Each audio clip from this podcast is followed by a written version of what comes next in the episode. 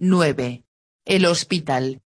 El buque oceanográfico HMS Scott de la Royal Navy tripulado por 69 personas, entre militares y científicos, se dirigía al puerto de Portsmouth con Grace y Lena a bordo.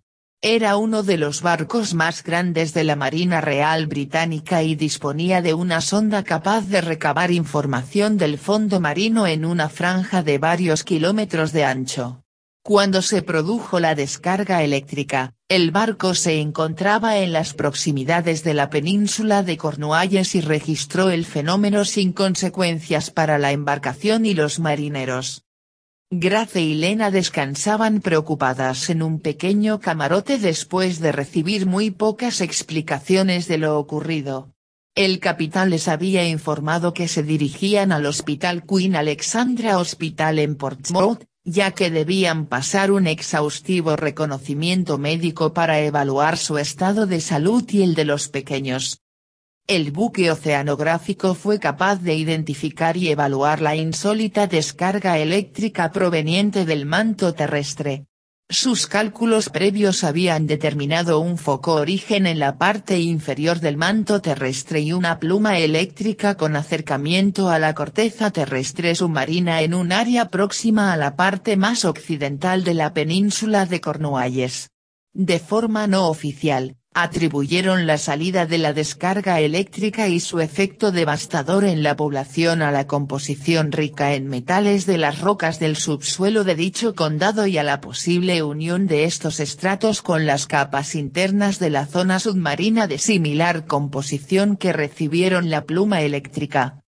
El capitán comunicó a través del servicio móvil marítimo la identificación de las dos jóvenes que acercaba al hospital de Portsmouth y la necesidad de informar a los padres de Lena de la situación satisfactoria de su hija.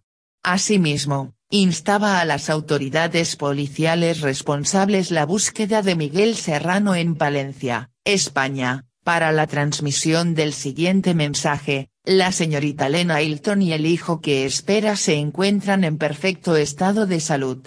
Pasarán los próximos días en el Hospital Queen Alexandra Hospital de Portsmouth para una completa revisión médica y su pronto restablecimiento. El buque se aproximaba a Portsmouth, ciudad natal de Charles Dickens y base naval de la Marina Real Británica. Un marinero avisó a Grace y Lena del inminente atraque y cuando salieron a cubierta, las muchachas pudieron distinguir a una ambulancia que las esperaba en el punto de amarre del puerto, la cual las trasladó al hospital situado al otro extremo de la ciudad a gran velocidad con la sirena encendida.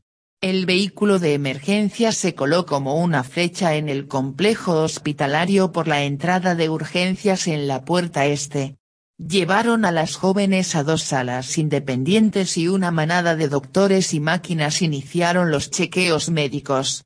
Completadas las pruebas médicas, instalaron a las chicas en sendas habitaciones contiguas y les ofrecieron una suculenta comida.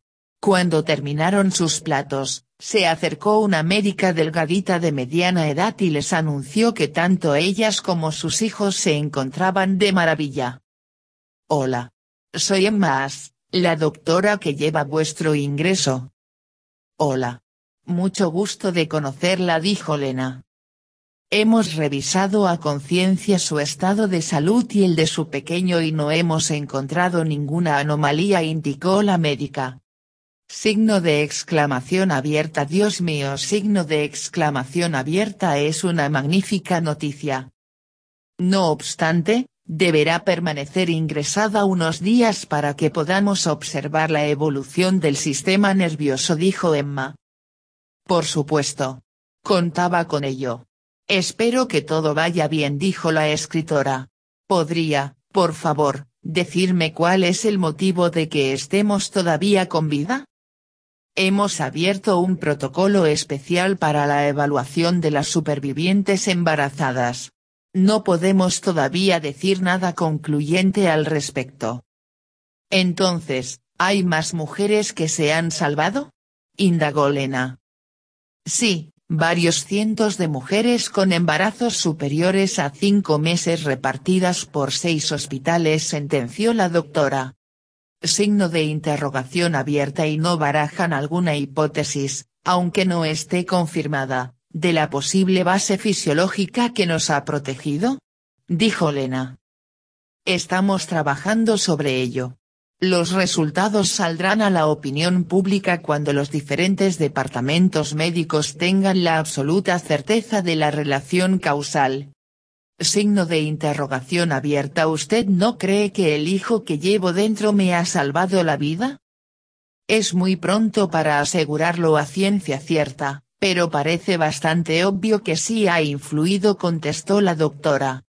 Signo de interrogación abierta No es razonable pensar que los importantes cambios hormonales que se producen en las mujeres en estado durante los últimos meses de embarazo hayan sido los que han permitido nuestra salvación? Preguntó Lena.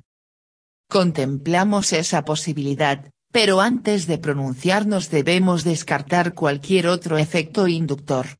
Bien, debo dejarla. Descanse, por favor. Si siente cualquier molestia llame sin falta a la enfermera. Ha sido un placer dijo Emma. Lo mismo digo. Gracias doctora.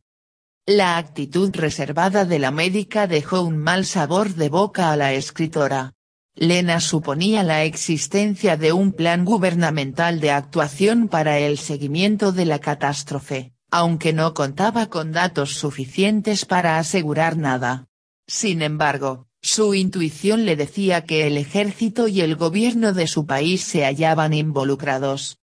La escritora recordó un interesante artículo sobre la estructura de la Tierra, el cual venía a decir que la fricción resultante entre los materiales metálicos del núcleo terrestre externo y los silicatos del manto terrestre inferior era la responsable de los fenómenos magnéticos y eléctricos que aparecen en la superficie de la Tierra.